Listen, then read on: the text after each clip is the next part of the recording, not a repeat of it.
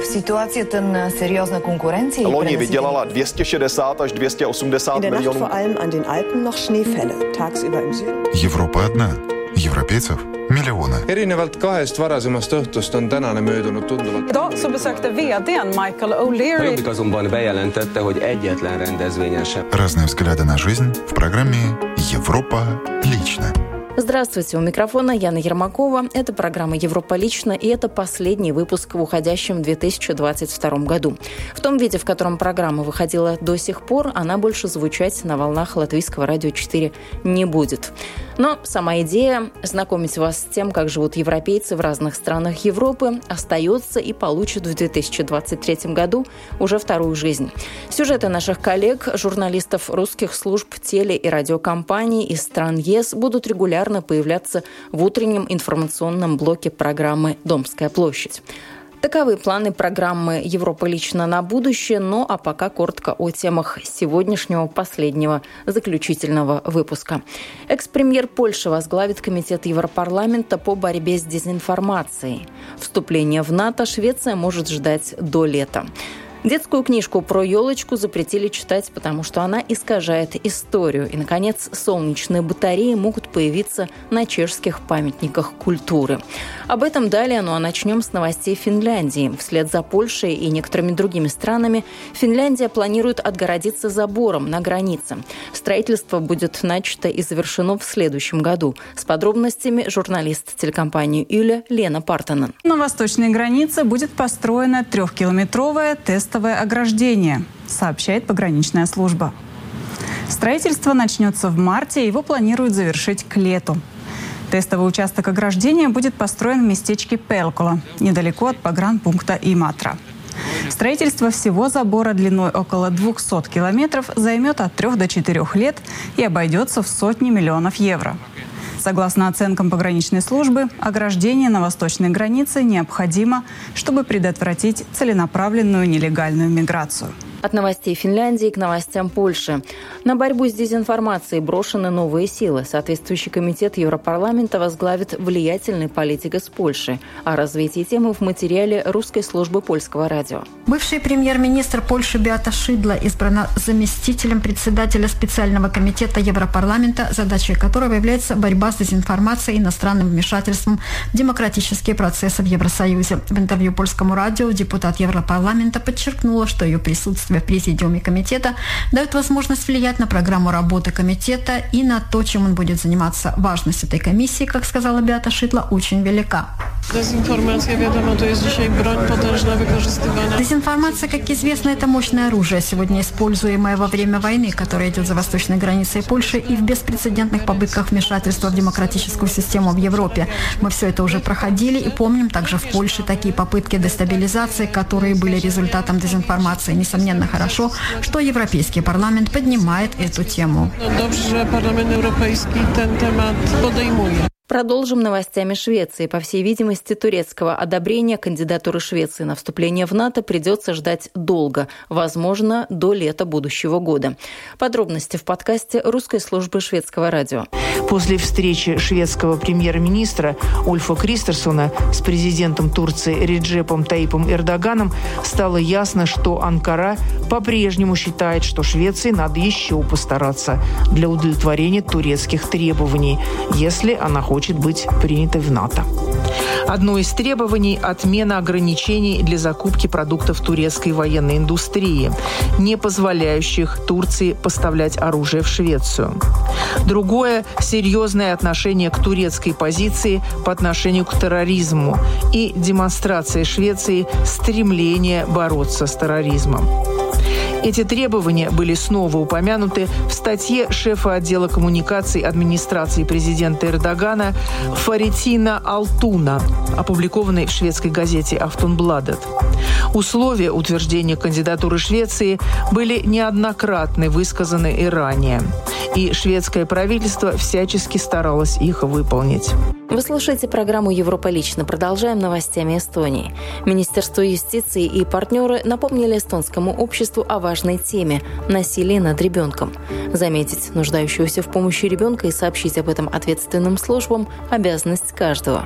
В Эстонии помощь таким детям оказывают в специальных домах. Продолжит тему журналист русской службы эстонского радио Игорь Жульяри. При подозрении на сексуальное насилие над ребенком необходимо немедленно сообщить об этом. Дома детей Департамента социального страхования предлагают профессиональную помощь пострадавшим детям, говорит руководитель службы Дома детей Департамента социального страхования Анна Франк. Ласт. Дома детей занимаются проблемами детей, подвергшихся сексуальному насилию. Появилась и новая целевая группа – дети со, скажем так, вредным сексуальным поведением. Вредное сексуальное поведение – это несоответствующие возрасту сексуальные действия или высказывания, которые могут нанести вред самому ребенку или окружающим. Идея такого дома для детей – это ускорить дело производства, как в уголовном порядке, так и в плане процедуры защиты детей, и сделать это более дружелюбным и не травмирующим для ребенка. В домах работают разные специалисты, которые занимаются с детьми. Следователи, при необходимости прокурор, психолог, работник из Союза защиты детей. Это делается для того, чтобы пострадавший ребенок не бегал по разным структурам, а все услуги предоставлялись бы в одном месте. В некоторых случаях работники сами приходят к ребенку домой. В прошлом году в дома детей обращались более более 500 раз. С одной стороны, это плохо, что так много случаев насилия, но с другой стороны, это показывает, что люди перестали бояться обращаться к нам. И на самом деле, скорее всего, этих случаев гораздо больше. Есть и такие ситуации, когда люди сомневаются, нужно ли обращаться в полицию. И вот в этом случае мы зовем прийти к нам на консультацию. Мы рады, что люди стали более смелыми и сознательными. Люди стали обращаться к нам не только тогда, когда что-то случилось со своим собственным собственным ребенком или ребенком знакомого, но и когда они замечают, что что-то происходит и у незнакомых детей. И это очень важно.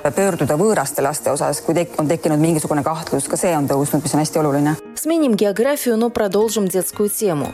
Почему детскую книгу «Полынная елка» запретили читать детям? Задаются таким вопросом наши коллеги, журналисты Deutsche Welle по-русски. Повесть «Полынная елка» рассказывает о судьбе девочки из семьи поволжских немцев. Однако в книге усмотрели искажение истории. Детство мое безрадостное, туманное, не то что туманное, холодное, голодное. Самая большая мечта была один раз наесться хлеба. Так Мария Андреевна Фиц вспоминает о своем детстве. Она из семьи поволжских немцев, ребенком пережила войну и депортацию в Сибирь. Но и в ее детстве были радостные моменты. На Новый год в школу привозили елку настоящую, нюхали ее, прям чуть ли не ели ее, да. А моя сестра, она каждый день ходила в поле, далеко в поле, и рвала полынь, приносила домой, и этим полуном мы топили. А к Новому году она приносила пушистую такую полынину, да. Ее воспоминания легли в основу детской книги «Полынная елка» писательницы Ольги Колпаковой – в книге от лица маленькой российской немки рассказывается о тяготах и радостях детства времен Второй мировой. Мы немцы, напали на нас тоже немцы. А все потому, что у каждого народа есть люди плохие и хорошие, злые, добрые, жадные и щедрые. И плохих немцев все стали называть фашисты. Так объяснил папа. Книга вышла в 2017 году. На ней стояла возрастная маркировка 12+ но несколько месяцев назад ее изменили на 18+, и фактически убрали произведение с полок детских библиотек Свердловской области. Ее нельзя читать с детьми, ставить э, какие-то спектакли, э, проводить какие-то беседы. То есть из работы с детьми до 18 лет книга Свердловской области изъята. Все из-за того, что писательницу обвинили в искажении исторических фактов.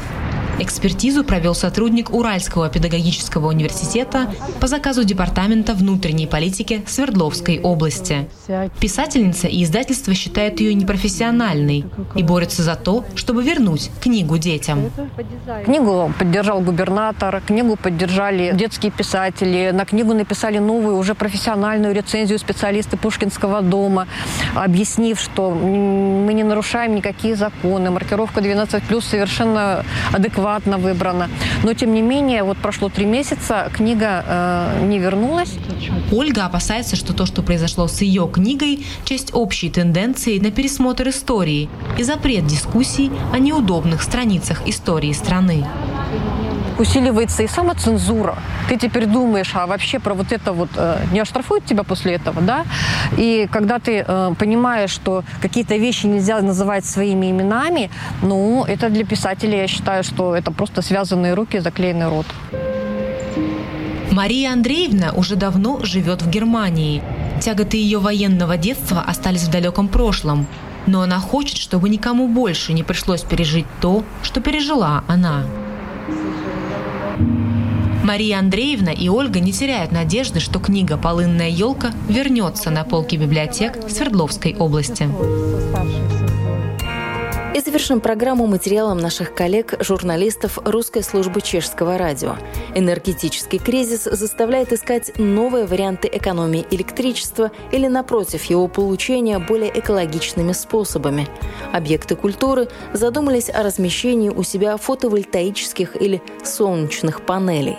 Плюсы и минусы этой идеи на примере Праги изучала журналист чешского радио Ольга Васенкевич. Не секрет, что во многих европейских городах современность без проблем соседствует со стариной.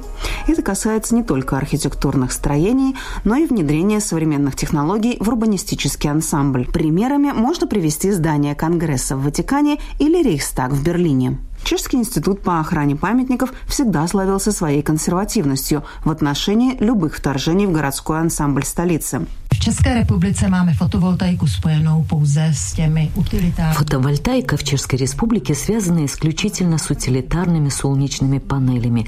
В Западной Европе существуют интегрированные фотовольтаические системы и даже фотовольтаическая черепица, которая своим внешним видом полностью копирует оригинальную форму, цвет и материал покрытия крыши. У нас таких систем пока нет, или же они очень редки. Нужно сказать, что в некоторых случаях и у нас не было бы проблемой разместить солярные панели на исторических зданиях. Но здесь опять же встает вопрос материальности, когда памятник охраняется и с точки зрения работы мастера и первоначального материала, который при реставрации вновь устанавливается на исторические объекты. Комментирует проблематику генеральный директор Института по охране памятников Надежда Горычкова. Более года Национальный институт по охране памятников совместно с Министерством культуры Чехии работал над методическим заключением, целью которого является унификация подходов для размещения фотовольтаических устройств не только на памятниках культуры, но прежде всего в охраняемых областях. В каких же случаях, исходя из методики, фотовольтаика может быть установлена на памятниках культуры? На памятниках культуры, где нужно следить за ценностями наследия, архитектурным качеством, историческими достоинствами здания, а также строительными материалами и их оригинальностью, установка на плоскости кровли фотовольтаических устройств практически неприемлема. Тем не менее, в методическом заключении мы говорим, что в некоторых исключительных случаях это возможно. Это, например, объекты промышленного наследия или памятники современной архитектуры, где такая система система может быть интегрирована за атиком на уровне крыши. В качестве примеров Надежда Горычкова привела новую сцену Национального театра, которая является памятником культуры и где на плоской крыше размещены солнечные батареи, а также национальный памятник культуры, электростанцию в Пшелоуче, технический памятник, где в плоский потолок пристройки встроена фотовольтаическая система. Таким образом, данные элементы можно размещать на современных частях памятников культуры или их территории, а также на вновь пристроенных сопутствующих зданиях, но при условии, что их не будет видно. Не слишком ли строги эти ограничения?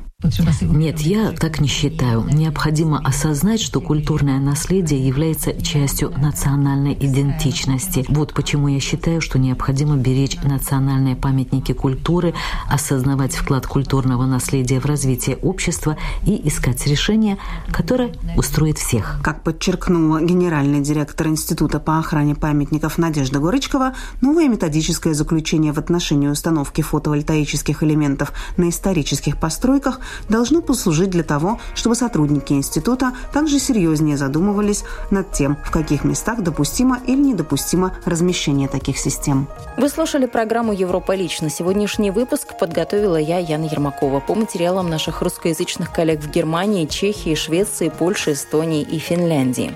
На этом прощаюсь и напомню, что в 2023 году программа больше в эфир выходить не будет, но отдельные сюжеты будут звучать в программе «Домская площадь». Peace.